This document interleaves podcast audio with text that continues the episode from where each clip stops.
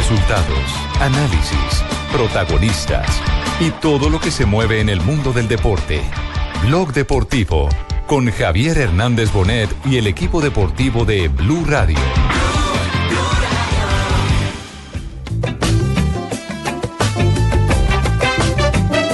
Ronaldinho, el hombre que abre la balota. People's Republic of China. China. People's Republic of China goes to Group E. Y la suerte de Colombia viene a continuación de nuestras chicas superpoderosas de la selección Colombia. G2 for Ay Dios, nos tocó con las campeonas olímpicas. Estados Unidos, Francia y Nueva Zelanda, Colombia en el grupo G. Que sospechaba que nos iba a tocar con Estados Unidos. Siempre nos toca con ellas en el grupo. ¿Dice? Francia de nuevo.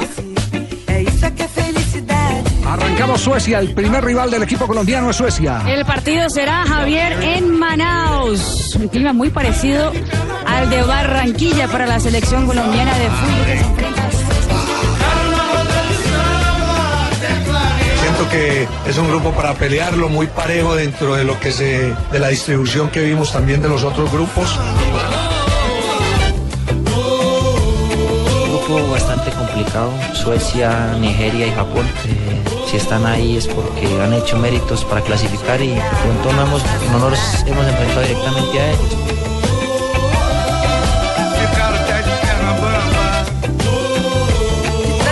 Dos de la tarde, 41 minutos. Bienvenidos, señoras y señores. Estamos en Blog Deportivo y ya tenemos rivales ¿Cómo en quedamos, el torneo hermano? olímpico de fútbol. No se ha jugado todavía el primer partido pasado. Para yo ¿Cómo programar quedamos? desde acá. No, que ¿cómo quedamos en los grupos? Ah, ya. ¿En qué grupo quedamos? Nos favoreció, Ah, ya, no ya, nos favoreció, Sí, nos sí, tocó sí, sí. duro, suave, blandito. Duro. Durísimo, durísimo. Mejor que sea duro. En mejor- ambos grupos, Los campeones, toro, de, no la corrida. los campeones de cada confederación en la rama masculina.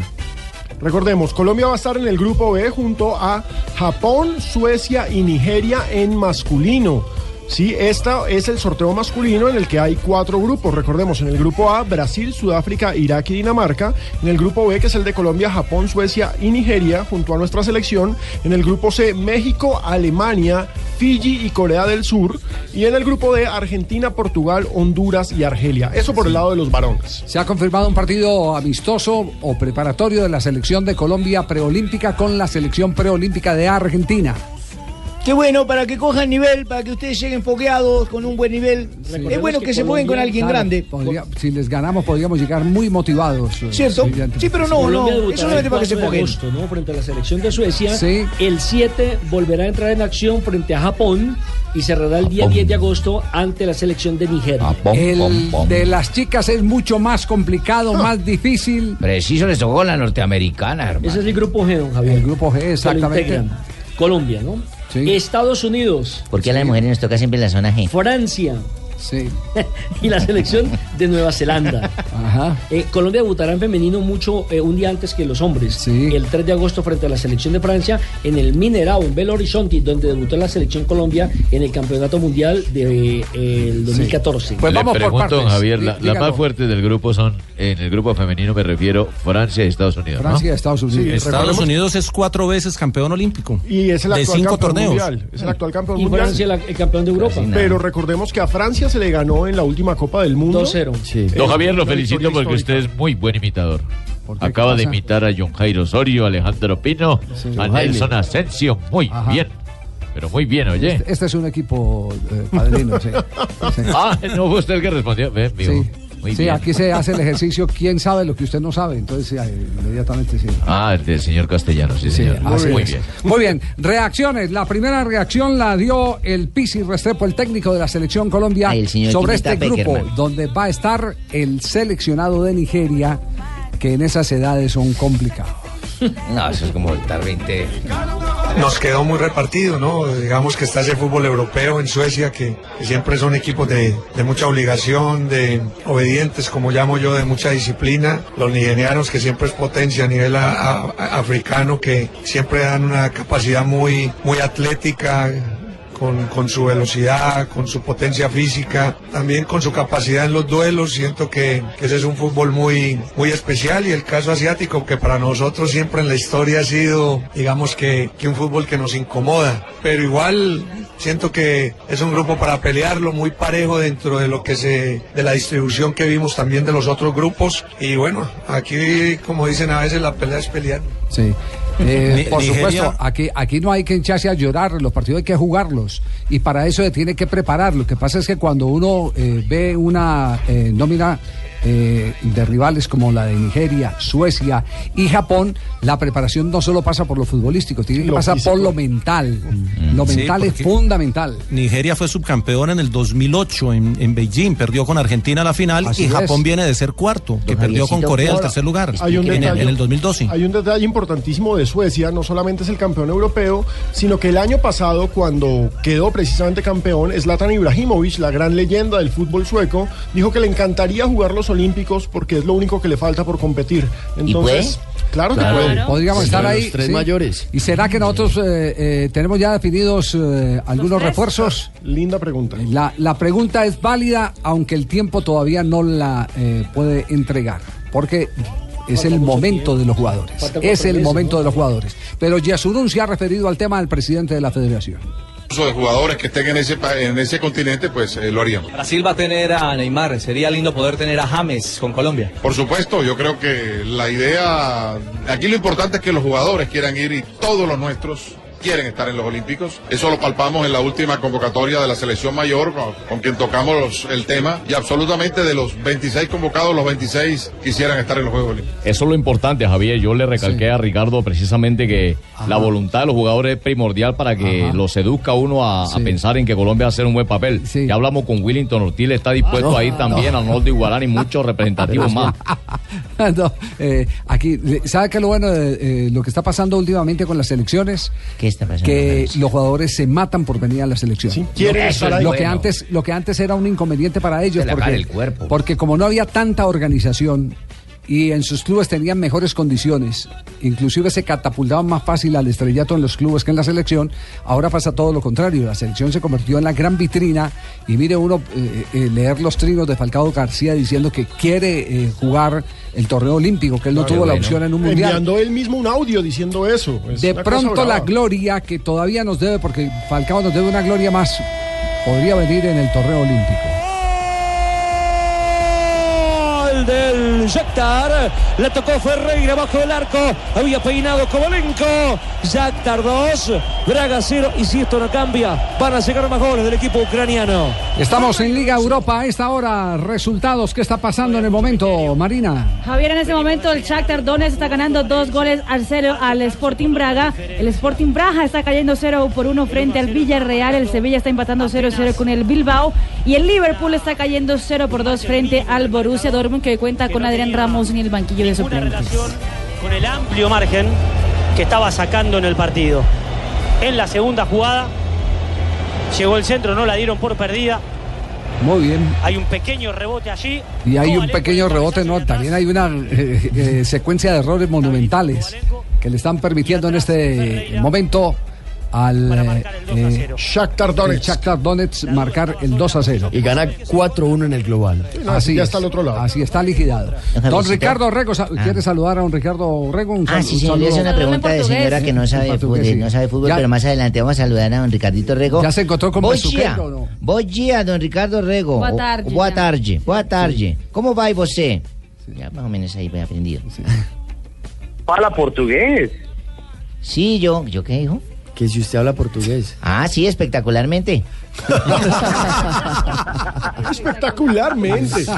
Celoso. Ay, caramba. Bueno, ¿qué conclusiones? Aparte de las eh, declaraciones que ya hemos escuchado, la del Pisis eh, Restrepo, la del presidente de la Federación, Ramón Yesurún, ¿qué otro tipo de reacciones se han dado? Es decir, ¿cómo, cómo asumen, por lo que usted pudo palpar con ellos, eh, esta eh, nueva opción del fútbol colombiano, el masculino, de estar en una Olimpiada, lo mismo que el fútbol femenino?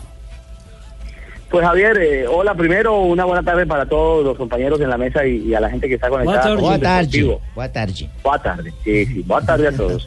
Eh, mire, lo, lo primero es, el grupo masculino, eh, lo, lo que más le cayó bien a- al cuerpo técnico y a los directivos es que Colombia vaya a Manaos, es decir, que tenga la posibilidad de enfrentar, por ejemplo, a los suecos eh, y a los y a los eh, a los turcos que son los primeros rivales en, en esa en esa en esa zona Claro, en, agosto, aparente- agosto 4 es eh, a las 5 de la tarde Suecia frente a la selección de Colombia en Manaos. Calorcito. Sí, señor.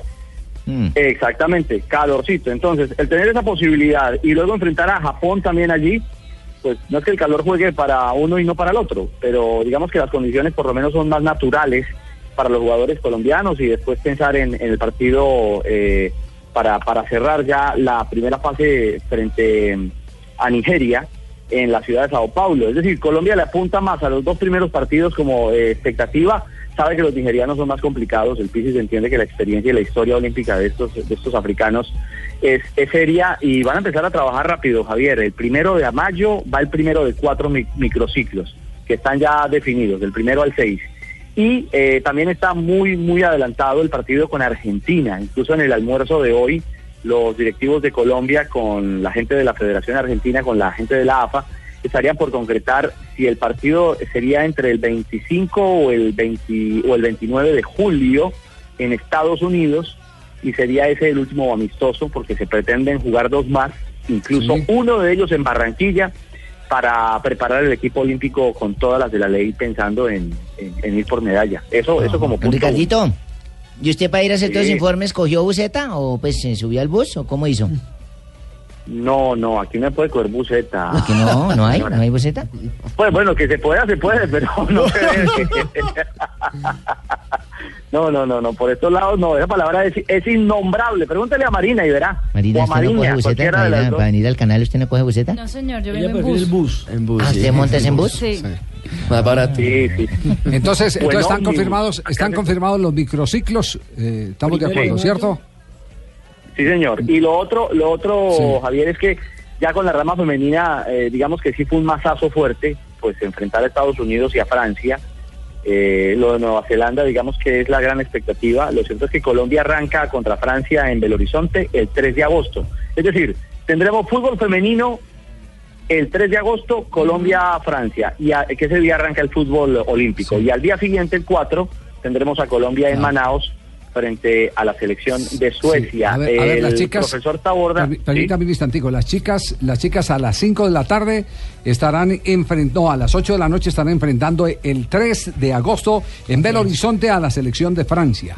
Luego el 6 de Sí. agosto estará Colombia frente a Nueva Zelanda también en Belo Horizonte. Y Así cerrará es. la selección Colombia en Manaos contra la selección de los Estados Unidos. Hmm. Confirmado. Ese, ese, sí, claro, ese es el panorama que tiene el equipo colombiano. También le van a montar partidos amistosos, no hay rivales definidos. eh, y el técnico Taborda habló justamente de haber enfrentado a las estadounidenses hace tan solo unos días. 7-0 y 3-0. Eso nos aplicaron las norteamericanas y esta es su visión en torno a lo que significa foguearse, bueno, con un rival al que se verá en agosto ya en la Olimpiada. Es cierto que... 65-70%. Yo creo que eh, hay que hacerlo con equipos grandes. Nada, fuéramos acá a jugar frente a Nicaragua, o Perú o Bolivia, donde nosotros podíamos haber ganado 5, 6 o 7 y, y tener una gran mentira de lo que van a hacer estos rivales que vamos a enfrentar aquí. Bueno, él, él sencillamente dice que lo mejor es enfrentar a los a los de peso para no echarse mentiritas. Y a la hora de, de la verdad. Entonces, bueno, si no nos echamos mentiritas No, es que Estados Unidos nos lleva no, un no. siglo y medio adelante. Uno lo que quiere es enfrentarse a los de peso, pero al final, al final, el, el camino se tiene que hacer eh, menos complicado. Pero digamos que Sí. para las mujeres es una ventaja que al menos avanzan los dos mejores terceros. Entonces eso implica que ganando un partido prácticamente Tiene- estamos al otro no, lado. Tiene la, tiene la urgente necesidad de ganarle a Nueva Zelanda. Sí, hay que ganar un partido. Sí, y, y ojalá por gran eh, margen en cuanto a goles, para Sí. poderse acomodar en el Claro, grupo. pero pero Nelson, el, el tema es que el antecedente no es muy positivo. Es decir, Londres 2012, eliminados en primera ronda, no Pero marcamos goles. torneo. No, no le hace, torneo pero... y, eh, lo, lo cierto, lo cierto es que la generación, aunque ha tenido recambio, la base y la estructura de experiencia creo que la va a tener bien dura. JJ iba a agregar algo. No, iba a agregar las tres derrotas en Londres y, y los seis goles en contra, sin marcar uno solo, y es la única participación femenina. Y lo otro es que la renovación del equipo creo que se hace en mal momento, porque está cuatro meses y han salido jugadoras que son determinantes en la estructura. Bueno. eh, es, es- que, que Dios nos agarre confesados. Es correcto, JJ, iba a decir agarre- Ricardo, nos, es nos agarre confesado, aunque Llorel y Rincón tiene una opinión totalmente eh, distinta de- del tema, ¿no?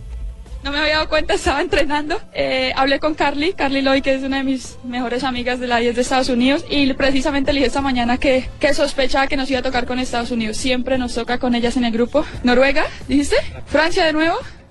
Bueno, Francia nos tocó en el Mundial, es un equipo demasiado fuerte. Para mí es el mejor equipo del mundo, mucho mejor que Estados Unidos. Y, y Nueva Zelanda es de los mejores equipos de Oceanía, entonces es, es demasiado, demasiado fuerte. Pero si tú te pones a ver los grupos, solo hay dos equipos sobre, sobre la faz de la Tierra. Era, cualquier equipo iba a ser un grupo difícil, entonces nada, prepararnos demasiado fuerte para hacer lo que hicimos en el Mundial, romper esquemas y hacer historia. Cierto, hermano, qué buena vieja para Para analizar eso. es más equipo hoy por hoy la selección de Francia que Estados Unidos. Al equipo al que ya se le ganó en el Mundial pasado. Ahora, eh, que estaba entrenando, dice Yorali esta mañana, estaba sé, entrenando con. Real Santander, con el equipo masculino, porque ella se sigue manteniendo en ritmo de competencia.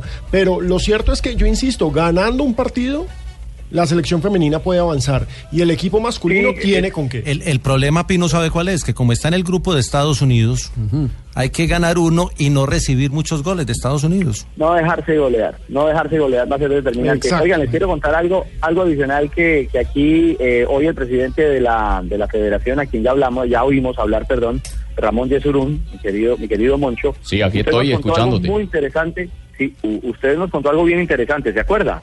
Por supuesto, Ricardo. Cuéntale a la, a la, a la, a la gente. ¿no? Yo- a mí me gusta que tú tramitas la noticia que yo te doy a ti. Da la O lo impresión de que cuentas lo saqueó. ¿no? Sí, en tu voz. Ya le olvidó qué dijo. Olvidó, sí.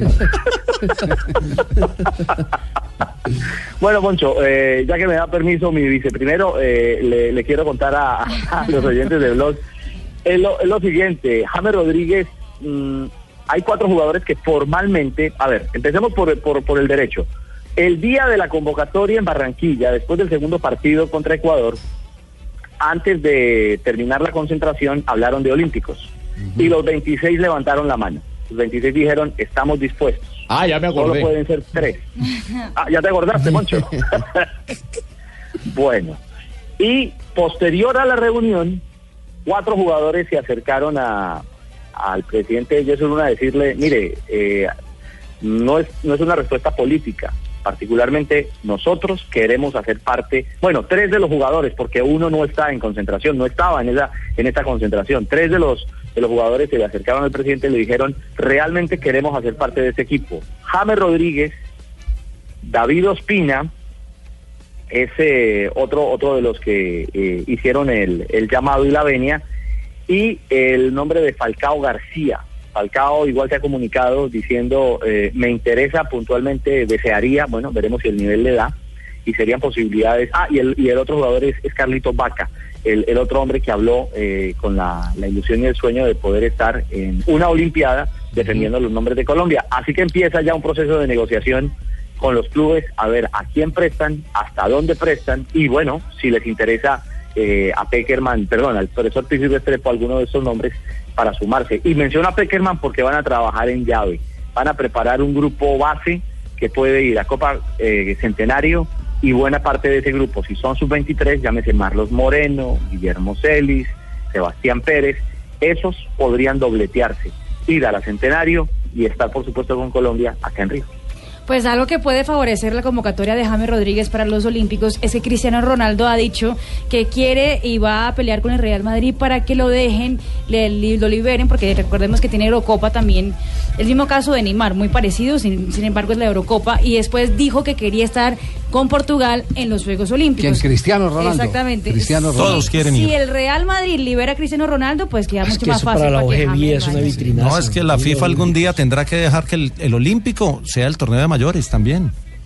No la ponga así tampoco. No, no, porque es que es- el- el- mire que el Es que baloncesto lo hace. No, no, no. Javier. Sí, sí, el sí, baloncesto te- lo te hace, el reconozco, voleibol te lo hace. reconozco. Sí, lo que pasa es que el campeonato de baloncesto no es mundial, es la NBA. Mm. Sí, sí, el campeonato del fútbol eh, de fútbol es de 208 países y eso significa que la registradora suma y suma y suma y la FIFA no le va a entregar al Comité Olímpico Internacional eh, la gallinita de los huevos de oro. Exacto, el mundial es FIFA, los olímpicos son COI. Incluso recordemos que para poder disputar fútbol olímpico tiene que tener el ok de la FIFA. Hasta Sí, sí. 1992, 1992 fue el primer torneo con sub-23 porque antes de eso tenía que ser con jugadores aficionados. Por eso siempre ganaban los del bloque soviético.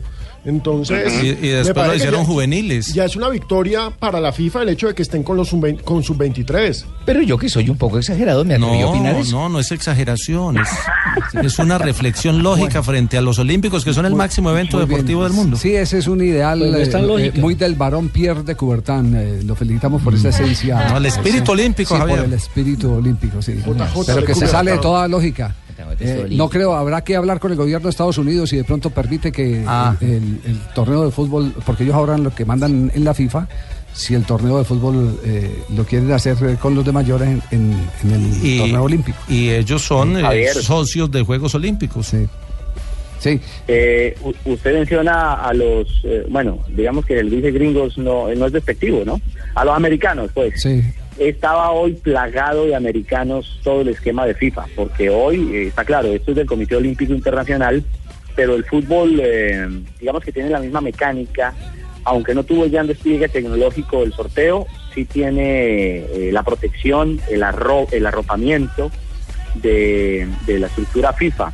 Y sí se nos hizo muy particular porque digamos que había un par de brasileños y brasileñas trabajando y por lo demás mucho americano, mucho, mucho americano, eh, digamos, al, al comando de las, de las órdenes y de los ingresos de la prensa y de los momentos del evento mismo que se cumplió hoy en el, en el lindo auditorio central del Maracaná. Muy bien. Lo único, lo único que tenemos que decir es que las veces que Colombia ha estado en los torneos olímpicos, por lo menos en tres oportunidades, eh, ha jugado el primer partido con el que resultó ser el campeón olímpico. eh, Sí, ese es un dato bien curioso. Tenemos Con- buena espalda. Exactamente. Con Polonia jugó, abrió un torneo olímpico y quedó campeón eh, olímpico Polonia. aquel equipo de. Sí, de- porque Polonia, de Polonia en los Olímpicos es como Brasil en los Mundiales.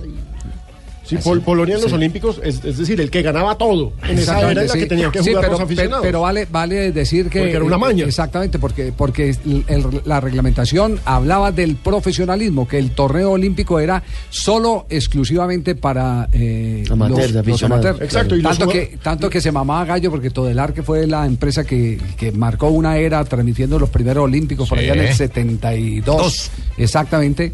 A la gente de Todelar le decían que a los premios olímpicos no podían ir. Porque como el eslogan de ellos era eh, somos profesionales, somos Todelar. Entonces los profesionales no podían ir a los Juegos Olímpicos. Después nos enfrentamos a Checoslovaquia en aquel entonces que todavía hacía parte de la cortina eh, soviética eh, y quedó campeona olímpica. Y abrimos con España la última vez que 92. estuvimos en el 92 y España salió campeón olímpico, el equipo de España. Que eran los Ta- locales, ta- claro. Tan Sí. es así, Javier, que eh, Cochise no perdió una medalla por eso, que porque supuestamente era olímpico. No, medalla no. No, no lo dejaron participar. Edgar, participó. Senior, Edgará Senior lo eh, declaró deportista profesional y entonces se perdió el, el paso a las Olimpiadas en el mejor momento de marzo. Porque Se tenía perdió la medalla. de una Bautista marca. Rodríguez. Porque la marca era Wrangler Caribou. Don Javiercito, que hacía los doña. Marinita, que no sabemos de fútbol, una pregunta. Eh, dice que ustedes, los futbolistas, se preparan físicamente y todo, pero que ¿cómo se hace una preparación mental? Una preparación mental. Sí, señor. Eh, pregúntele a Peckerman acá. que por eso es que volvimos a un campeonato del mundo. Marinita, que hay que llamar al doctor Peckerman para preguntarle eso.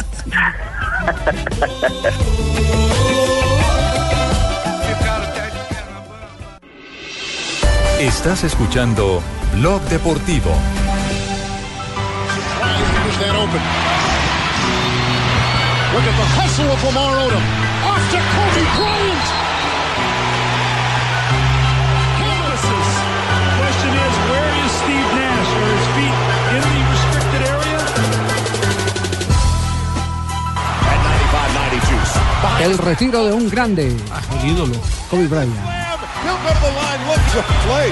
The crowd was on their feet. Look at that one behind the back to spin. Nice play. And then the three-point opportunity coming to Ronnie Turioff.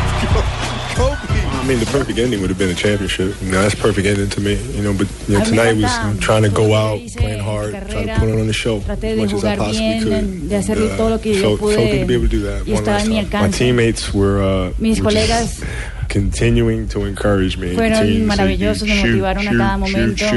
It's like reverse. Hágale, hágale, hágale. Fue un año muy complicado, muy difícil. Muy raro. being some type of a hero, and then Yo go creo que everybody me he sentido the ball muy to shoot the villano like y really algunas veces strange. héroe. Um, but uh, I, I, enjoy, I enjoyed it, Pero- were very encouraging. pero me divertí mucho. me divertí and mucho. stuff. And just felt like a sense of responsibility Y me sentí muy responsable. play. I mean, there were times where I drove to the basket. Y claramente hubo tiempos en que yo, really yo sentí que throw the ball estaba volviendo loco. oh. Y a veces en los partidos que cuando el balón entraba yo decía, wow, qué bueno. Bueno, todos los titulares en el mundo hablan de este señor, 37 años. Además, eh, tuvo una despedida de lujo. No, sea, haciendo 60 puntos, mucho más 60 puntos y Todo- de- todo le daban el balón, hasta los rivales. De Ante su gente. 22, Hasta los de rivales. 22 lanzamientos eh, sacó Exagerado, 50 sí. puntos. eh, desde fuera, ¿cierto? ¿Cómo, Sí. será de grande Kobe Bryant que se registró ayer el récord histórico de victorias de un equipo, el de los Golden State, y nadie habló de eso? Todo el mundo está hablando de retiro de Kobe. ¿Cómo será de grande que se cae en Estados Unidos y va a parar a Colombia? ¿Cómo Ah, será? no, es, es impresionante. Cinco títulos de campeón de la NBA, dos medallas de oro olímpicas, fue también dos veces el mejor anotador de la liga, dos veces jugador más valioso de las finales y una vez jugador más valioso de la temporada de la NBA. 18 veces consecutivas, ojo, 18 veces consecutivas en el juego de las estrellas. Y es además, Javier, el tercer máximo anotador en toda la historia de la NBA. Exactamente, después únicamente de Karim Abdul-Jabbar y de Carmelo. Y la pregunta es, ¿viene sucesor? Porque cuando se fue Michael Jordan, pensamos que difícilmente iba a aparecer alguien que tuviera tanta trascendencia. El Shakhtar Kovalenko. Kovalenko había El Shakhtar Donetsk vence 3-0 al Braga, ya está en semifinales. El equipo ucraniano, recordemos, fue campeón de la UEFA y se está imponiendo en un global de 5 a 1. Kovalenko. Liga Europa, entonces eh, el Shakhtar Donetsk asegurando su clasificación. ¿Qué otros resultados hay en este momento, Marina? Lo hizo. Sí, señor, ya voy, que hay otro gol. Sí. Gran pase de cara, una jugada excepcional para aplaudir. Clap, clap, clap. A esta hora, Javier, gol de Liverpool que empareja la serie frente a la Borussia No. Dortmund. Sigue ganando el Borussia Dortmund 2 a 1. Recordemos que en la ida fue 1 a 1. En estos momentos el semifinalista es el equipo alemán, que se puso muy rápido arriba. En 10 minutos ya ganaba 2 a 0, pero acaba de empezar el segundo tiempo y Origi aprovecha un contragolpe para descontar. Tiene que ganar el Liverpool 3-2 para poder avanzar. Este resultado clasifica al Dortmund. Gigante por delante. ¿Qué segundo tiempo se viene, Gustavo? Claro que sí, Alejandro Pino. Aquí, aquí lo que hay que decir es que es un deleite para los que les gusta el pizarrón No. este partido. Fíjese cosa- que el gol de Liverpool es producto de una presión sobre la presión inicial que había hecho el, el Borussia Dortmund. La intensidad con la que juega el Ah. Dortmund es impresionante. Exactamente, son, haga de Sí, cuenta. igual dos- a la de Israel el millonario, hermano. Un técnico que hace muy bien las cosas. Ojo, Sí. qué presión. Cuidado, se cae el bus. Sí. Sí, está colgando, está chilingueando. Sí, sí, Se sí. montó a última hora y está chilinguando. Se ¿cierto? boleto. Sí, sí, sí. Así es. Nos vamos a las frases que han hecho noticia. Estamos en Blog Deportivo. La primera frase la hace Enrique Cerezo, presidente del Atlético de Madrid. Dice, me gustaría una final contra el Bayern de Múnich. El Tino Asprilla le dice a Piqué. Ah, ¿yo? ¿Cuándo le? Sí, usted le dice a Piqué. Ahora sí van a tener tiempo de sobra para hacer Periscope. Qué vainazo. Y la próxima frase, también la tercera de esta tarde, la hace don Javier Hernández. No, no. No, Xavi. Xavi Hernández. Xavi Hernández dice, no dije que Cristiano no fuese inteligente. No me parece que sea un buen jugador asociándose con el compañero. Filipe Luis dice, lo único que pido es que no nos toque el Real Madrid. Esto en el sorteo que se realizará mañana, día viernes, sobre lo que será la semifinal de la Liga de Campeones. Y precisamente sobre la Champions, Paul Scholes, leyenda del Manchester United y hoy comentarista en Inglaterra, el Atlético no debe festejar, aún no ganó nada. Seguimos con Yo la- es cierto, no hemos ganado nada. El Atlético Huila que ha hecho nada. Seguimos con la Liga de Campeones. Pep Guardiola contra Cristiano Ronaldo. Dijo, sé que Cristiano prefería que pasara el Benfica y lo siento por él. Y Cristiano Ronaldo le respondió lo siguiente, yo dije que quería que pasara el Benfica por ser portugués, pero nosotros estamos para jugar con cualquiera. Tómalo. Eden Hazard, jugador del Chelsea, dice, yo al Madrid no es cierto y no sé de dónde sale. Y Mihailovic, el director técnico del Milán. Ex, ex director técnico del Ex Milan. director, ¿qué dije, mija? Director Director técnico del sí. Ex, muy bien. Ex. Ah, también se separó. Bueno, las mujeres no deberían hablar de fútbol. No estoy de que me acuerdo. interrumpió, mejita, ¿sí ve? Qué petardada acaba de meter, sobre todo en un país. Sí, ¿cómo se va a meter a interrumpirme, don Javier, cuando yo dije Un país donde las mujeres, us- ustedes no han visto el programa de la RAI los domingos en la mañana. La que modera es una mujer. El criterio que tienen para analizar eh, temas de fútbol y no los superficiales y no los temas Sí, de, ¿qué de ese táctico. viejo ese tal? No, metió, Don metió Mi- Mihailovic Don eh, Miloja ese. eh, un petardo enorme con eso. Tarjeta roja. No ha visto a Hilaria. Hilaria Bla- la- no. Ah, la que No, dice no, Hilaria, Hilaria. no la he escuchado. No he escuchado a Hilaria. Y las dos chicas que hay ahora, las tres que hay en, en, eh, en el programa de la RAI los domingos por la mañana, fabulosas. No he escuchado a Marina Granciera. Sí. Marina, no puedes hablar de fútbol sino Mihailovic. No, imagínate. regaña. Vamos a pro- comprobarlo que no es cierto. Pero bueno, es respetable, si él no quiere Sí. escuchar, pues que vaya por otra emisora. Seguimos con las frases. Slatan, he tenido muchas ofertas de equipos ingleses, pero no quiero decir a dónde voy a ir. El humilde. Y la última frase la hace Mauro Hola, Icardi. de últimas te dejaron. Hola, sí. Y calla los rumores sobre su salida del Inter. No me iré, estoy feliz aquí y quiero ganar.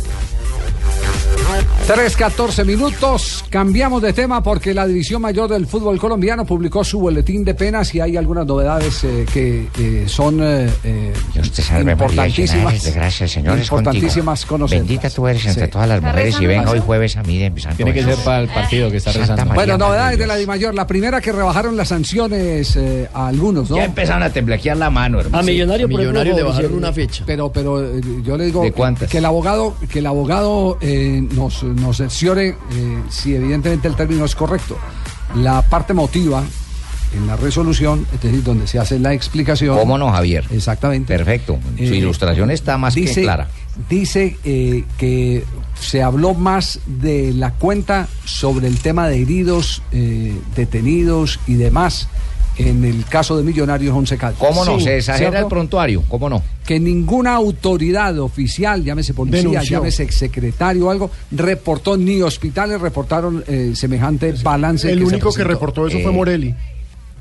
Ah, fue Morelli el que se equivocó Exacto, él escribiendo. fue el que hizo el, el acta del partido Ah, entre Once Caldas y Pero no Millonarios. estuvo presente allí.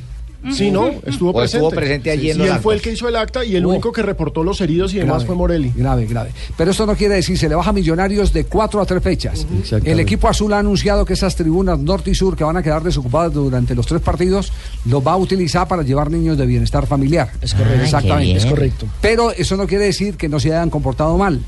Que el balance de, Sí, que no, se claro dio que se fue mentiroso, pero que se portaron mal, se portaron y mal. allá fueron Blue Rain y los comandos azules, que son las barras bravas de Millonarios, Sí. a, a tratar de limpiar su nombre y a poner la cara.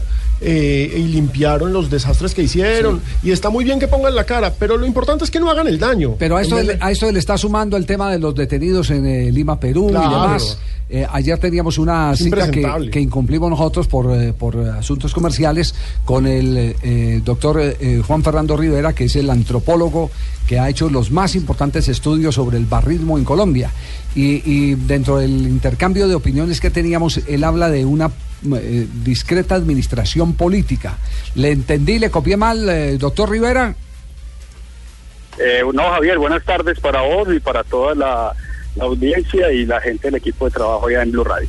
Sí. A ver, Javier, con relación a lo que está pasando alrededor de la violencia en el fútbol, esto es una cuestión estructural que lastimosamente se viene atacando con medidas coyunturales. Y yo creo que ahí hay una corresponsabilidad de diferentes actores que tienen que ver con el tema del fútbol y la violencia en el fútbol, donde es importante empezar a generar reflexiones un poco más hacia políticas públicas y hacia manejos integrales y no solo hacer pañitos de agua tibia cuando hay situaciones coyunturales de violencia alrededor de los partidos de fútbol. Pero, profe, lo que pasa es que lo que usted dice es totalmente cierto porque por supuesto en estos momentos viene la satanización a las barras, viene la crítica, etcétera, y mientras se calman no vuelve a pasar nada. Pero lo cierto es que pareciera que el Estado hubiese dejado en el olvido a las barras porque estamos careciendo de programas institucionales en las diferentes ciudades para tratar de corregir, de guiar, de rehabilitar a los barristas. Alejandro, inclusive yo pensaría ir de las barras. Es que nosotros estamos tomando... el problema es interno. Bueno, nosotros no. Exacto. Y en el mundo estamos teniendo entonces la tendencia de que cualquier persona que se ponga una camiseta de un equipo haga un acto violento, entonces ya es de la barra.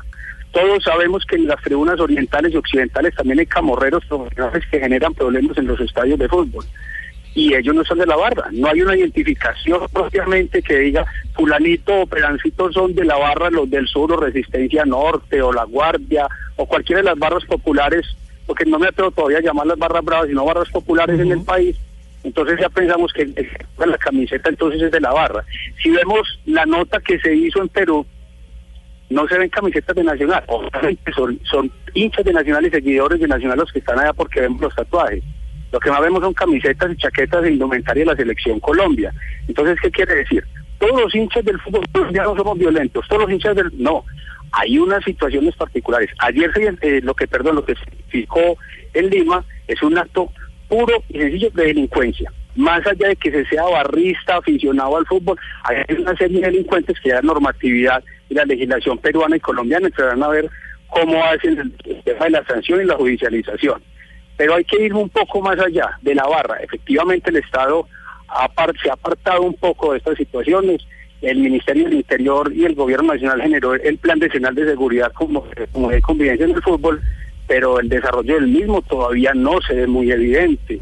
No se ha socializado de la manera adecuada y creo que hay un llamado al Gobierno Nacional y a las, y a la mayor de las diferentes instituciones para que nos pongamos a hacer un trabajo serio y respecto de la situación que está sucediendo no en el fútbol Nicolás Barra, sino alrededor del partido de fútbol y el fútbol como tal. Como por ejemplo, ¿qué? ¿Qué, qué tareas específicas se tienen que dar como para que no nos quedemos así eh, gaseosos? Eh, ¿Qué sería lo primero En que habría que hacer? En primer lugar, Javier, diagnósticos hay. Entonces, decir que vamos a hacer diagnósticos es sobre diagnosticar la situación. Hay que identificar realmente cuál es la, la estructura de la problemática. La problemática va más allá del partido de fútbol. No se genera regularmente ni en el estadio ni en los 90 minutos. Entonces, lo primero que hay que hacer es identificar cuáles son esos otros espacios y lugares alrededor de los cuales se está presentando la problemática un trabajo directo e integral con las organizaciones de las barras eh, populares y no populares del fútbol colombiano. Es decir, en el caso, por ejemplo, el Deportivo Independiente en Medellín, sabemos que está la Resistencia Norte, pero también está Sobin. En el caso de Nacional está Ubanal, es la que recoge las otras barras, y está la gente de los del sur, que hace en diferentes ciudades. Ellos vienen adelantando acciones bien importantes, es integrarse a esas acciones e integrar estos personajes también a las dinámicas de las políticas públicas en el país. Regularmente las políticas públicas en Colombia se desarrollan alrededor del manejo social del riesgo, que tiene tres fases. Es una fase de prevención, de mitigación y superación. Pero lo que estamos haciendo con el fútbol está solamente tomando las fases de mitigación y superación, entre comillas, pero no de prevención. Hay que trabajar con la familia, hay que trabajar desde las escuelas, hay que trabajar desde los colegios y diferentes escenarios que, que generan alrededor de una dinámica que ya va más allá del espectáculo futbolístico y el deporte, y se está comportando como una manifestación social. Así hay que, es como hay que empezar a identificarlo, como una manifestación social y poder tener acciones integrales al respecto. Eh, a ver, eh, eh, garrote y zanahoria es válido en este caso, es decir, co- como se identifican que algunos son antisociales, no barristas ni, ni hinchas eh, común y corriente, sino antisociales que aprovechan esa coyuntura de andar en, en- engallada, como se dice popularmente, a esos habría que aplicarle todo el rigor de la ley, pero también trabajar al mismo tiempo en evitar que estas personas, o muchas de esas personas que todavía no llegan a ese grado de violencia, aterricen en ese índice, índice alto de, de- de, eh, desatención? Yo pienso que sí, Javier. Cuando hablamos de intervenciones integrales, tienen que tener eh, esas dobles, dobles vías o dobles eh, mecanismos de, de acción, obviamente. Ya tenemos una normatividad que nos ha permitido, inclusive en lo que pasó en el último clásico, identificar, eh, en Medellín, identificar las personas que generaron los disturbios y aplicarle las sanciones que la ley del fútbol ha- establecido. pero hay que mirar también cuáles son esos otros mecanismos internos que inclusive se tienen en la barra para control de esas situaciones, inclusive las dinámicas políticas al interior de las barras que se están generando. Lo que ha pasado últimamente en el fútbol colombiano está muy relacionado también con una organización interna de estos grupos y unas disidencias que se han generado. La disidencia como tal no es mala, yo creo que eso hace parte inclusive de los ejercicios eh, democráticos y no lo vemos solamente en las barras, en los partidos políticos los vemos inclusive.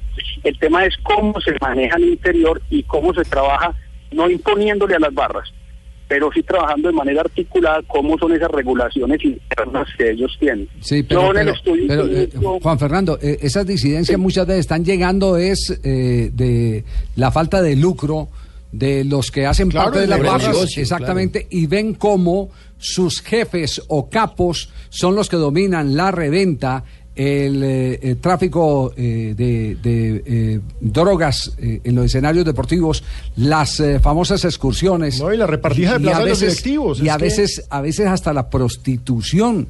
Porque se llevan niñas y las prostituyen en, en los caminos. Venga, vamos a que jugamos contra el Real Cartagena. Paseo a Cartagena. Cierto. Pues es que para no ir más lejos, Javier, en una de las limpiezas que le hicieron alguna vez al estadio del Campín, encontraron condones regados ahí mismo en el Campín, porque bajo las banderas había sexo.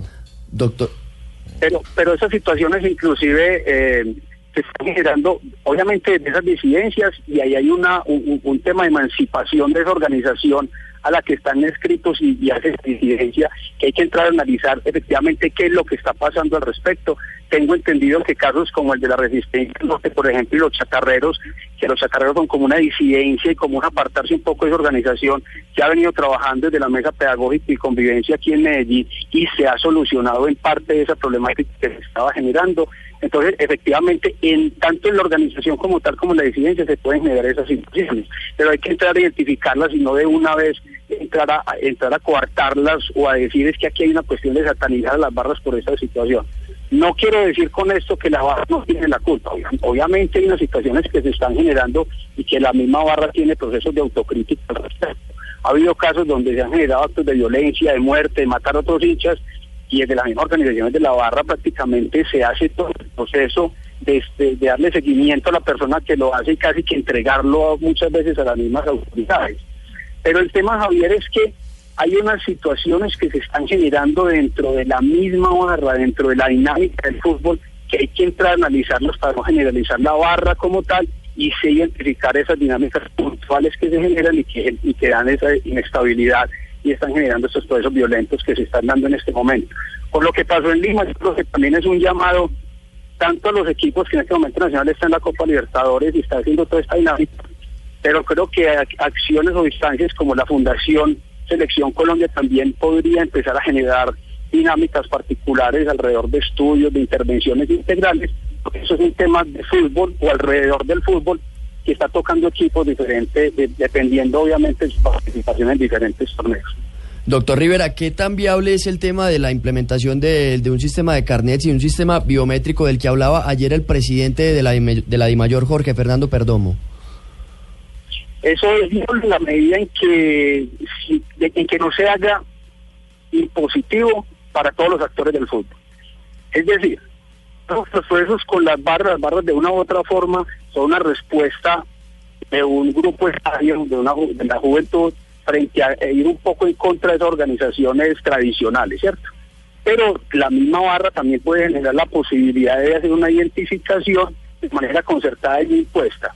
Pero si esto se va a aplicar, se tiene que aplicar para todas las personas que entramos al estadio, porque como les decía al principio, los camorreros no están solamente en las tribunas populares.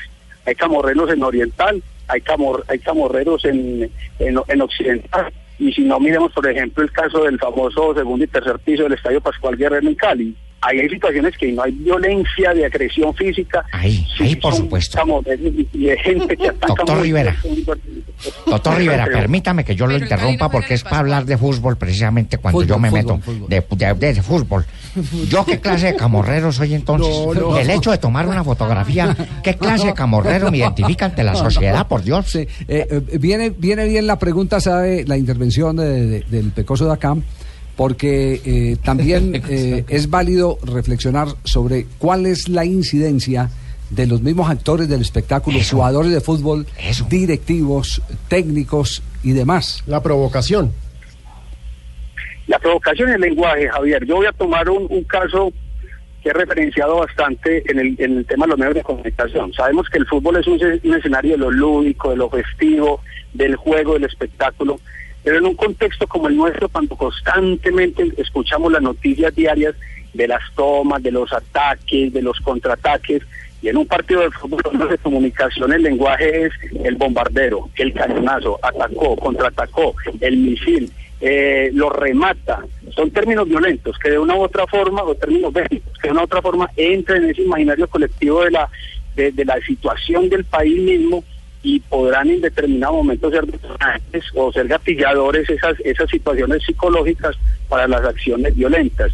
El caso de los directivos, los jugadores que provocan la, la barra contraria, eso afecta obviamente a que en los partidos se puedan generar conflictos y situaciones por fuera. Entonces, el tema es hacer intervenciones integrales hacer el llamado a las, a las autoridades en el orden nacional para que ese plan decenal efectivamente cobre vida y se empiece a, desarrollar. Hay investigadores que han trabajado mucho el tema, hablo del caso de Alejandro Villanueva, de David Quitián, de Alirio Amaya, gente que ha venido haciendo acciones interesantes alrededor del tema de investigación en todo el país y que obviamente podrían aportar a que ese plan y esas políticas públicas pasen del documento de política a una acción efectiva y podamos empezar a trabajar alrededor del tema con la articulación de todos los actores, sin dejar a ninguno. Muy bien, Eso doctor es cierto, Rivera. hermano. El misil Restrepo, el mortero Aravena, tanta gente que le pone esos apodos. Un abrazo, doctor Rivera. Muchas gracias por eh, su valiosa opinión que nos sirve para, para eh, sentar cabeza. Porque Pero es que no me este- dijo qué clase este de camorrero soy, y eso este es lo que es un saca tema de la todos. piedra, por eso es que uno pelea. A usted, Javier, muchas gracias y siempre atento a los micrófonos de Muy bien, gracias, muy amable. nuevamente. Eh, recordemos No, Juan Fernando Rivera es antropólogo de la Universidad de Antioquia. profesor Rivera. Sociólogo eh, y además eh, eh, fue barrista. Un hombre que su tesis la hizo desde adentro de una, de una barra, trasladándose a otros escenarios, como por ejemplo el Pascual Guerrero, estuvo en un clásico Conoce las cuando preparó que se viven allí, su ¿cómo no? Eh, en el Pascual Guerrero con la camiseta del Cali, después se fue con la camiseta del América, se les infiltró, aquí en Bogotá estuvo con Millonarios e Independiente Santa Fe y de ahí sacó todas esas valiosas conclusiones de cuál es el comportamiento, los motivos que tiene la gente para poder pelear por un trapo, que es eh, la Sí. bandera, que es el motivo esencial de irrespeto por el que se hacen matar los barristas. Ahora, lo más importante de lo que plantea el profe Rivera, y en eso estoy totalmente de acuerdo con él, es que el problema es integral. El problema no es el fútbol, el problema No, no, es es la barra. sociedad. El problema es un problema social que necesita que todos los actores, medios de Así comunicación, equipos de fútbol, las barras, las autoridades participen, porque si no vamos a seguir en este desmadre y con cosas coyunturales. Y ya. esas cosas Así que dijo es. Asensio de la bandera debajo, tener sexo bajo la bandera, o sea, que aplican al fútbol, que hubo tiro libre. 3, 3 de la tarde, 31 minutos. En este momento los actualizamos con resultados de la Liga Europa, lo que está pasando en los distintos estadios. Ya voy, Javier, decirle. Dice usted o digo yo. Es para elogiar cómo el. Shakhtar defiende este 5 a 1. Como Ese si es el valor, eh, el, el- el, eh, valor del partido de ida y de vuelta, ¿cierto? Sí, señor, el Cinco Shakhtar está ganando Global. 3-0 en estos momentos. Recordemos que había vencido en Braga también por 2-1. El partido de la fecha es el que están protagonizando Liverpool y Borussia Dortmund. Liverpool cae 2-3 frente al Dortmund. Necesita ganar el Liverpool porque ya con estos tres goles de visitante es absolutamente imposible que avance con un empate. Pero está muy bueno el juego sobre el minuto 69. Está clasificando aquí en el Borussia. El Borussia Dortmund. Y tiene en este 4-3. Momento a Ramos en el terreno de juego, Marina. Todavía no, Javier está en el banquillo de suplentes. Veremos eh, si lo pondrán en algún momento. El partido está al minuto 70. Veremos si entrará por lo menos en los últimos minutos. Y en España, ¿qué está pasando en el instante? 1 a 1 en el marcador. La A esta hora, Javier, gana, está empatando el Sevilla con el eh, Bilbao, pero gana la serie el conjunto andaluz 3 a 2, es decir, pasa a la siguiente ronda. Y además está ganando el Villarreal 4 por 1 frente al Sparta Praja y está consiguiendo su cupo a la siguiente ronda. 3.32, nos vamos a las noticias contra el reloj aquí en Blog Deportivo. se está acordando de lo que le acaba de pasar. Escalera.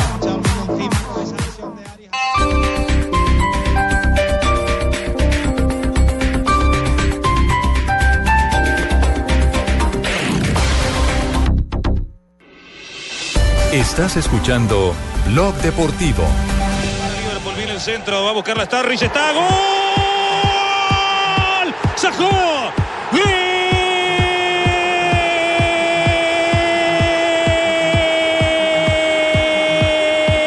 ¡Gol! de Liverpool.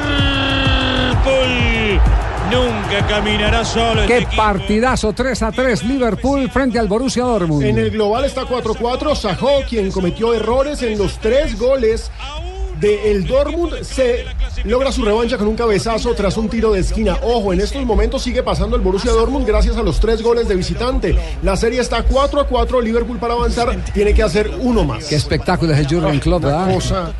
Inmediata va, En mi casa. inmediatamente va y, y- y lo celebra frente a su antiguo equipo, defendiendo ahora los colores del Liverpool. Yo estoy de acuerdo con eso, ¿sabe? Hay que Uno- celebrar. Uno tiene Usted que sí no es como los jugadores que dicen, no, yo me pongo la mano así y digo, uno, tiene que, uno tiene que ser fiel al, al que le que paga. le está pagando, al que le claro. está pagando en el momento. Tal disculpas. ¿Qué disculpas? Sí, o eso de que no lo celebro porque jugué aquí. No, no. Tiene que ser fiel al que le está pagando. Muy bien, otros resultados en este momento de Liga Europa. Otro gol también en el partido entre el Sevilla y el Bilbao. Está ganando el partido el Bilbao 2 a 1. Y si mis cuentas no fallan, eso quiere decir que la serie ahora está empatada y se, va, a tiempo a extra. tiempo extra en ese encuentro. En otro partido, el Villarreal pasa sin ningún problema frente al Sparta Praja, gana 4 a 2. Y, el, ah, y en otro partido, el Shakhtar Donetsk gana 4 a 0 tranquilo frente al Sporting Braga. 3 de la tarde, 42 minutos. Estamos en Blog Deportivo.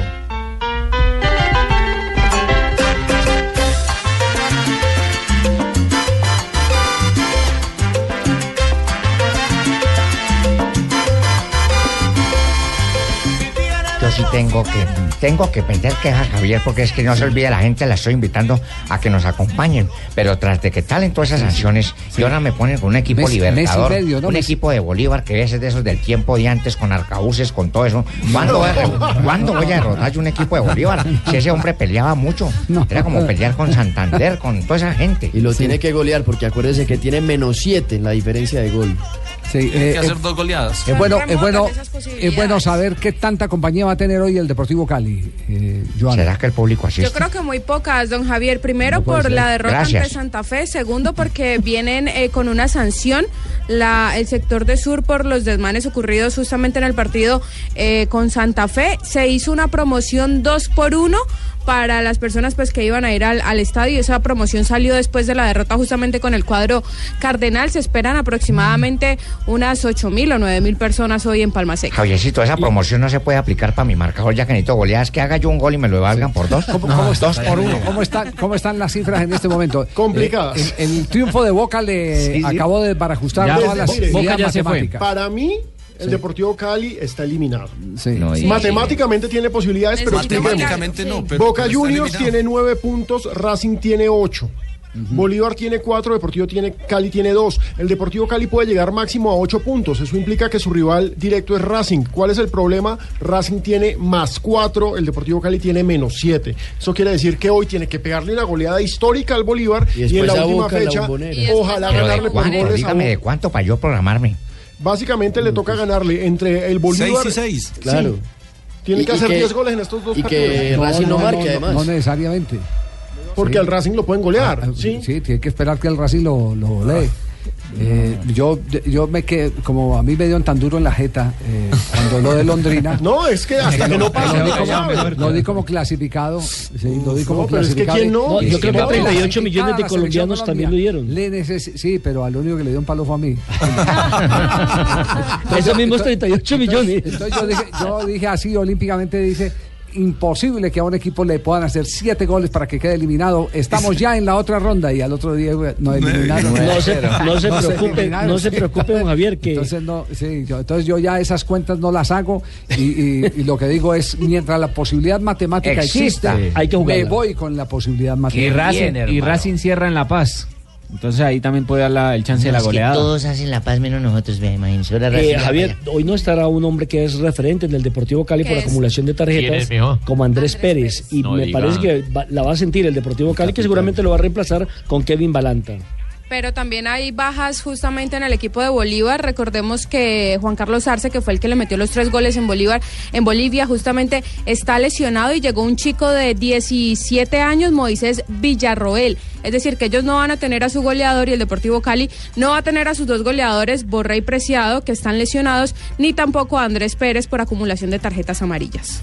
Ojalá el equipo esté bien finito, bien finito. Mostremos un partido como el que mostramos en el primer tiempo. No le podamos dar vuelta a un resultado que, que necesitamos. Yo estuve conversando con el grupo, ellos se reunieron y después hablaron con el cuerpo técnico y están pensando lo que yo estoy pensando, que todos, todos tenemos que sacar esto adelante, los directivos, el cuerpo técnico y los jugadores. Ustedes recuerdan, eh, eh, después de eh, ese marcador de 2 a 0 que daba como seguro ganador del partido al Deportivo Cali, vinieron los cuatro goles en 10 minutos de Independiente Santa Fe, y lo primero que se empezó a decir, los jugadores quieren sacar al Pecoso Castro. Sí, una pinta de sindicato es que, que te hagan cuatro goles en Sí, 10 exa- Exactamente. Sin embargo, hoy se refirió a ese tema el, el Pecoso, el técnico y amigo de esta casa. tengo claro. Yo la verdad es que acusar el plantel no. Yo tengo muy claro que, que pudo haber pasado. Ahora nada menos estamos trabajando ahí, corrigiendo en cuanto a, a lo que es la pelota quieta, la pelota de costado. Y los muchachos saben y son conscientes que no, que no han jugado bien, que hemos jugado bien por, por momentos, pero no hemos podido sostener un resultado. Mire que ganamos 2 a 0 contra Racing y 2 a 0 contra, contra Santa Fe y no supimos manejar el resultado. Y yo creo que eso es cuestión de, de- de- de atención y ellos son muy conscientes de eso que les ha faltado atención. ¿A qué horas empezamos transmisión aquí con el equipo deportivo de Blue en esta noche de Copa Libertadores de América? Detrás del sueño del Deportivo Cali a las 7.30 de la noche. Transmisión de Blue Radio. Ese No se juego que yo así, sí tengo fe tengo que sueño, Cali ¿cómo va se a ganar. así que uno que está con sueño cuando necesito que estén concentrados y No, despiertos señor, para que vamos ganen? detrás del sueño de la clasificación, profe. Tengo fe. ¿Me quedó claro? Sí. Claro, está claro, pero es que de- detrás del sueño, ¿cuál sueño? Muy bien, vamos un instante al estadio del Liverpool porque esa eh, camiseta roja parece una planadora en estos últimos minutos. Tiene colgado de los palos al Borussia. Qué partidazo, ¿eh? Arriba gana Lucas. Weidenfeller. En momentos es una línea de 5 la del Dortmund con Ginter. Ya está Adrián Ramos en el campo. Sí, señora, ingresó al minuto 82 por Marco Royce al final del compromiso. Pero entró fue a defender porque lo tienen pegado Sí, a lo- la lo- línea de fondo. Lo, ¿no? pus- lo pusieron en esa doble, bueno, es como un 5-4 lo que está haciendo en estos momentos el Dortmund porque a punta de corazón y también de dinámica el Liverpool está buscando el gol de la clasificación porque con este 3 a 3 el que clasifica es el Dortmund. Tiro libre para el Dortmund. Falta Vale, contra Dortmund, Ramos. Por eso aplaude Tuchel. Este sonido está autorizado por el oso. Y es de Fox Sport. En semifinales de la UEFA Europa League. Esperemos que esta jugada pueda resultar peligrosa. Lo ganaba 3 a 1. Schmelzer, gran recuperación del conjunto de Club. Saja Klein, todos van a aplaudir, ¿eh? eso seguro, en el final. Porque ha sido un partido para guardar toda la vida. Muy bien, quedamos pendientes del desarrollo del juego. Está 3-3 en el global, empatado 4-4, pero está pasando el Borussia Dortmund por marcar tres goles en condición de visitante. Así es, ¿cierto? Quedan cinco minutos más lo que pase de adición, hermano. ¿Y qué está ocurriendo en los otros estadios? Marina, en España, ¿qué está pasando? Javier, estamos a dos minutos de ir al tiempo extra en, en ah, Sevilla, que está cayendo un gol por dos frente al Athletic de Bilbao. Resultado que empareja la serie, pero que pone al encuentro ahora con otros ah, minutos extras de emoción. Es decir, se repite, pero a la inversa el resultado del, del juego de ida. Los dos ganaron como visitantes. O van ganando en este momento. Reyes para apoderarse de la pelota. Hay córner que bota Beñat, Beñat que la pone, va a sacar Enzonzi, rechace para De Marcos. Liga Europa en este momento en acción.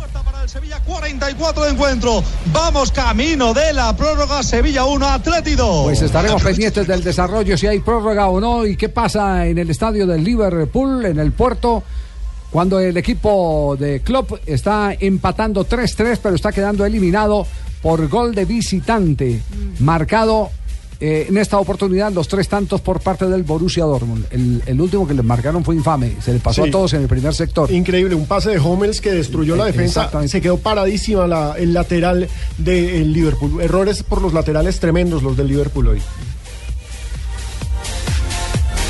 Tiene la cámara, creo yo. Saca el arquero Weidenfeller.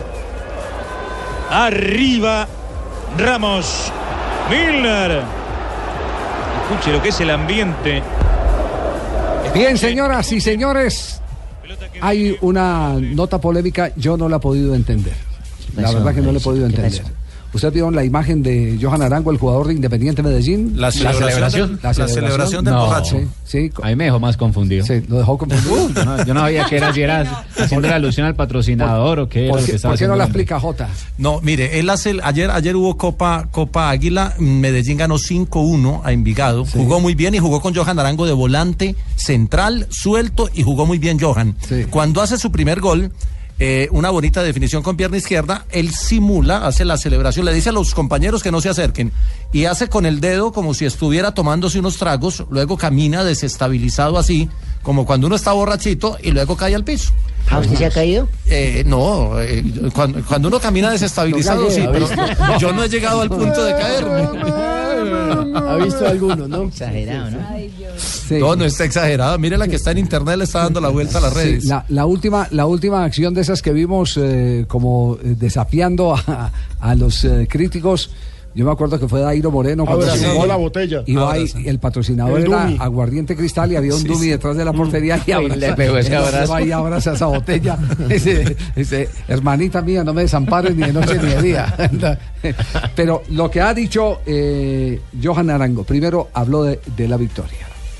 Bueno, una gran victoria, un gran partido donde el equipo estuvo compacto, donde el equipo estuvo una actitud positiva, donde todos corrimos, donde metimos, jugamos al fútbol y bueno, ahí lo vieron en cinco goles que hicimos. Con ese nivel de Johan Arango, creo que ya, ya estaba poniendo a pensar a Leonel. Sí, por ahí eso, eso es lo que necesitamos, poner a pensar al profe y bueno, hoy se está logrando un, un gran resultado, ya el profe verá qué, qué decidirá y bueno, seguir trabajando para, para estar en liga. Me deja muy contento porque es mi trabajo, porque vengo haciendo las cosas bien, eh, vengo muy tranquilo. Entonces por ahí todo eso es la recompensa de- del buen comportamiento y el buen rendimiento. Hasta la celebración fue buena. ¿Por qué la celebración? Porque me voy a embriagar a goles. Pero ahí está. Bueno, ahí tienen conclusiones. Atención.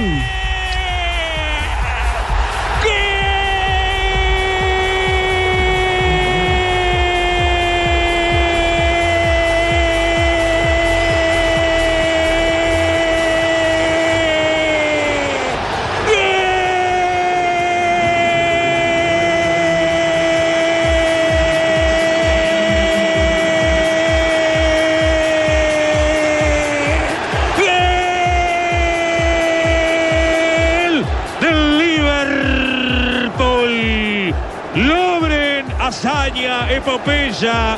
Elijan el término apropiado. Lo dio vuelta Liverpool. Con gloria, con amor, con entrega, con coraje, con pasión. Con Klopp, con Lobren. Liverpool 4, Borussia Dortmund 3. Inolvidable. Se fija, Javiercito, se fija. pasa? Perdían ¿Qué cosa? 3-1 y ahora están ganando 4 por 3 el Liverpool.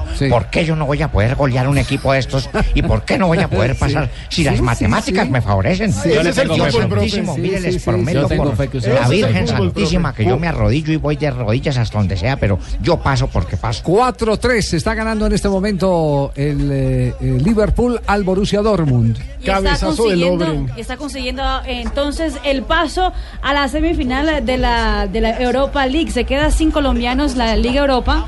Y recordemos que Adrián Ramos era el único colombiano que estaba Y lo más triste, y lo más triste es que Adrián está comprometido en el gol. Exacto. Si Lobren le gana el cabezazo a Adrián el Ramos. Hasta el minuto 20 de este Qué segundo técnico es eh, Jürgen Klopp.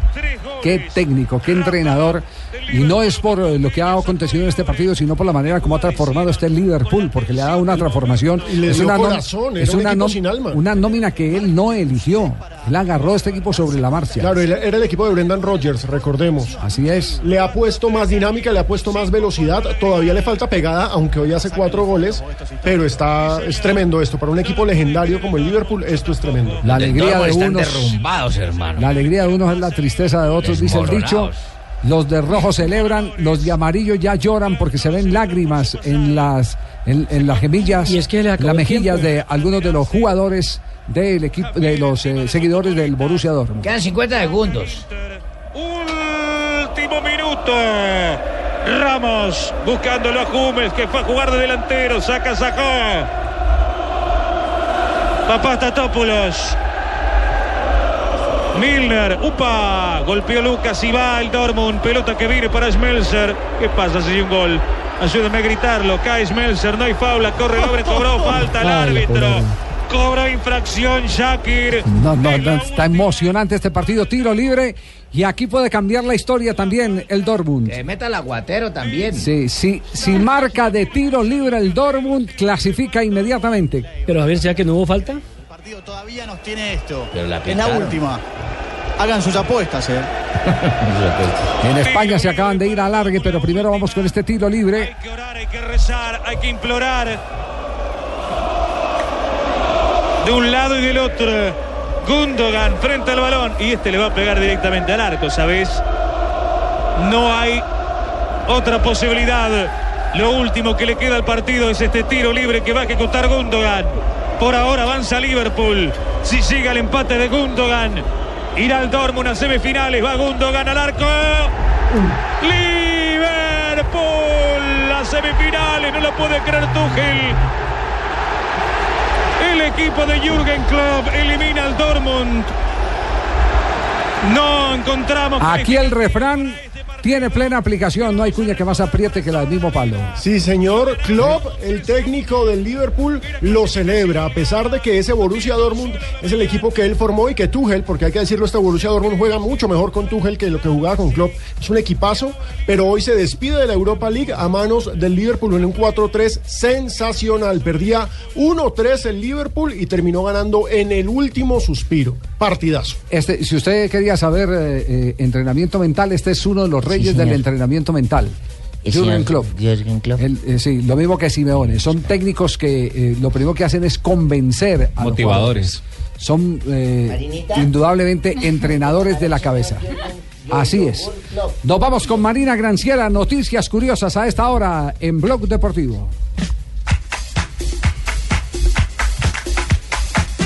La nueva camiseta del Corinthians será la camiseta más valiosa del continente. Y eso porque el club paulista reveló la cifra que recibirá el equipo por los patrocinadores en el uniforme. Serán en total 40 millones de dólares solo por tener el nombre de sus, de sus marcas en el uniforme del Corinthians. Por ejemplo, han vendido de todo. Adelante la camiseta 15 millones.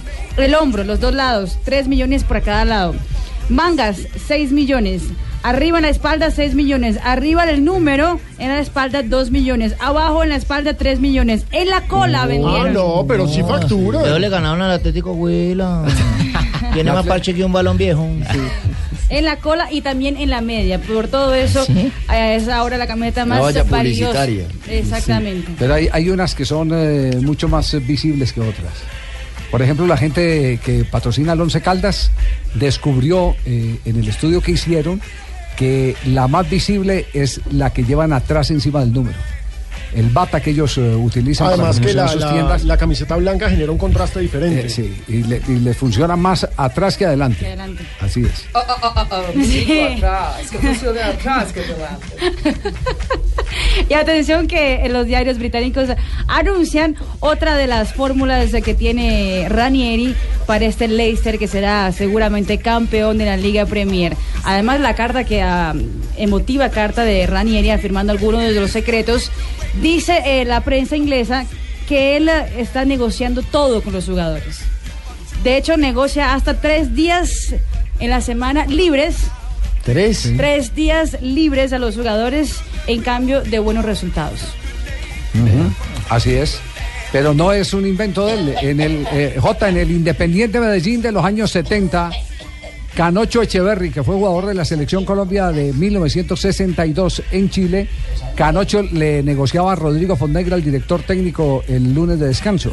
Y le decía, si soy el mejor de la cancha, descanso el lunes, no vengo a entrenar. Y Fonnegra decía, si sos el mejor, no venís a entrenar. Vamos. Que hizo una vez Pacheco también en Junior. Incluso con, con el profesor Osorio negociaron alguna vez dos, dos o tres días de descanso seguidos. Y, y él los negoció.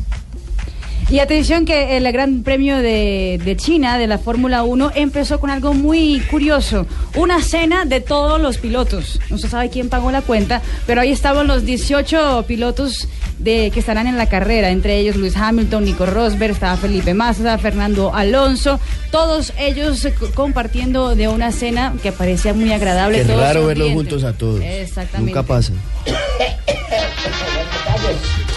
Don Ave, ¿cómo está? La Sonora. Sí, lo saludo, Don Ave. Sonora con la Sonora. buenas tardes. Don Orlando Berrío, que está aquí en cabina, buenas tardes. No. No es, no Orlando Berrío de Nacional. No, no es Berrío. Caramba, yo estoy mal de gafas entonces. bueno, ay, qué rico amor.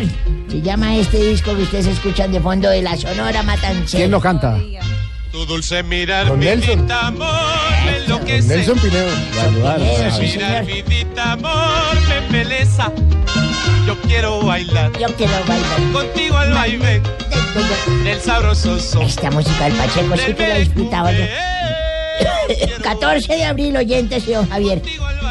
De 1912 fue la fundación del Santos Fútbol Club de Brasil. Ah, vea Sí, pues, sí. el equipo de Pelé. Sí, fue un miquito donde actuó Pelé. No, un ¿Qué? equipo. Mítico equipo, pues. Ah, un mítico. Ah, un mítico, un mítico equipo, sí señora. Un mítico. Múltiple campeón de torneos locales, Está mal de gafas. el como dice don Muy bien de Barón, a todos, nivel nacional e internacional. En 1931 en Granada, España, se fundó el Granada Fútbol Club. Ese que este fin de semana derrotó 1-0 al Barcelona, donde actúan los colombianos Ah, Jason pero qué Murillo. bien, es decir, lo fundaron ayer y lo fundaron hoy, porque la misma noticia la tuvo ayer. ¿Sí? Sí, sí. Es que la celebración Ah, de la sí, fundación fue de dos días. sí, fue dos es que sí. una es de papeles y la otra es como tal ah, oficial. ah, ya, sí. Tiene que leer- terminar de leer. ¿Quién actúa ahí? No, ya Jason Ja- Murillo no actúa Jason. Murillo y Brian. Jason Murillo.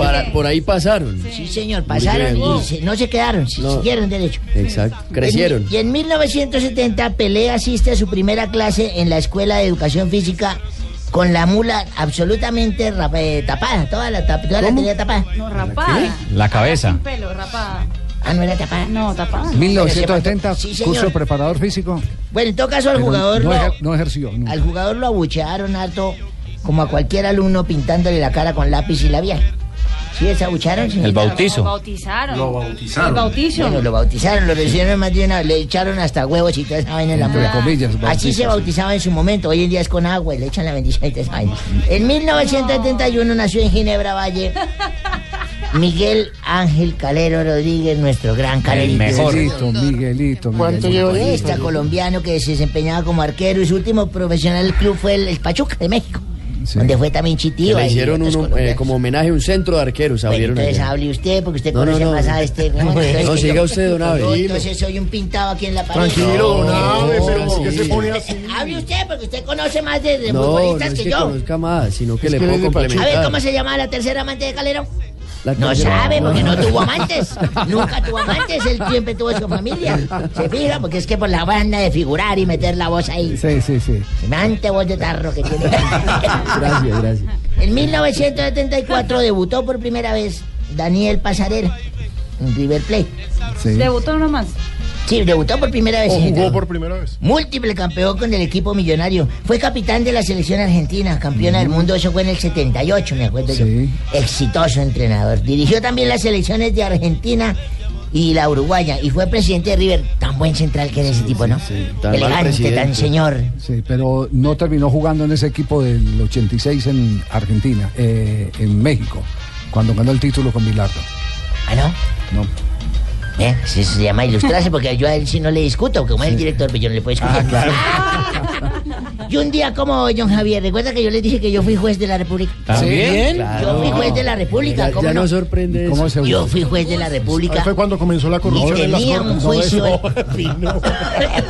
Antes de empezar la corrupción y toda esa vaina, don Javier y oyentes tenía un juicio yo tan espectacularmente bueno. Sí. Pero un juicio del berraco que tocaba condenar a un tipo que ha sido un matón y un ladrón, un bandido. Ay, ¿Cómo sería? Cuente esa historia, cuente. Me tocó, Ajá. ese juicio era a las 8 en punto o'clock. Ocho en punto o'clock. 8 en punto o'clock. Y me quedo dormido. Ay. No, me quedé No, dormido. Yo no sé esa vaina de como en ese tiempo no había las alarmas de hoy en día, ni uno andaba con viejas que uno trasnochara ni nada. No. Me quedé dormido y llegué yo así. No encontraba dónde parquear para llegar a ese juzgado, maldita sea. Yo me rascaba la mula y de vueltas no encontraba en ese parqueadero todo lleno, todo lleno. Claro, y todo el mundo adentro. Todo el mundo adentro y yo, Dios mío, hasta que le veo una plegaria al cielo. me acuerdo que dije, Dios mío, ilumíname. Ilumíname un sitio donde yo pueda parquear en este momento. Yo te prometo que voy a misa. Te prometo ya no dar los 1.500 pesos, sino voy a dar unos 100 mil de propina. Te prometo no salir más con mi secretaria, que además es casada y yo siempre le hago el amor allá en el despacho. No. Te No. prometo que yo voy a portarme bien y no voy a volver a decir groserías cuando ¡pum! aparece un sitio. Y dije, ay, Dios mío, no te preocupes que ya encontré uno. Después vuelvo y prometo. Qué villano. Típico de un juez. No, pero así no es. Buenas tardes, buenas tardes, señoras y señores. Ah, llegó el ex general Palomino. minuticos de su valioso tiempo. Sí, tranquilo. llamo Adolfo Palomino, soy padre, cabeza de familia, soy desplazado por imprudencia. ¿Cómo? ¿No será por la violencia, no? No, señor, por la imprudencia de una tal Vicky Dávila. Ay, Ah, madre. gracias a su video, quedé más embolatado que Pino y Ricardo Rego en un congreso de rastas. Por esta razón, señoras y señores, hoy les vengo ofreciendo para hacer lo que sea. ¿Qué me quieren ocupar? Claro, general Palomino, ofrezca su servicio, bien pueda, adelante. Manejo el carro mortorio, le lloro en cualquier velorio, lo paro con borojó, saco el perro a hacer popó. Hago coros en orquesta, lidio borracho en fiestas. Si mi axila huele feo, le hago el bloqueo, bloqueo. Le saco un tono fiestero a don Álvaro Forero. Sirvo por cuerpo y por voz de doble de Mario Bros. Le manejo con un dedo el WhatsApp a Jorge Alfredo. Para parecerme a Tito también sirvo de abuelito. Le cuento el cuento sencillo del Señor de los Anillos. y mi desocupe es tanto que vuelva a votar por Santos. Ah, tranquilo. ¿Qué se les ofrece? tranquilo, general. Si sabemos de algo, lo llamamos, ¿sabe? Muy buenas tardes. Ay, procurador. Les habla el godo poderoso, Alejandro el Grande, el, godo procurador Ordóñez. El godo poderoso. Líbranos, señor. Eso, eso, Javier, es lo que quiero que me contesten cada que haga una petición. Ah, bueno, está bien. De pasar por la calle del Bronx estrenando tenis. Líbranos, Señor. De prestarle el baño a la gorda Fabiola. Líbranos, Señor. De pagarle la ortodoncia a Tibaquirá. Líbranos, Señor. De hacer un crucigrama con Maduro. Líbranos, Señor. De deberle a Dani Alondoño. Líbranos, Señor. De peinar a Paloma Valencia. Líbranos, Señor. Y de no volver a escuchar Voz Populi. Líbranos, Señor. Y a propósito, ¿qué? Cuatro, ocho minutos. Vámonos con los titulares. Así no nos libramos.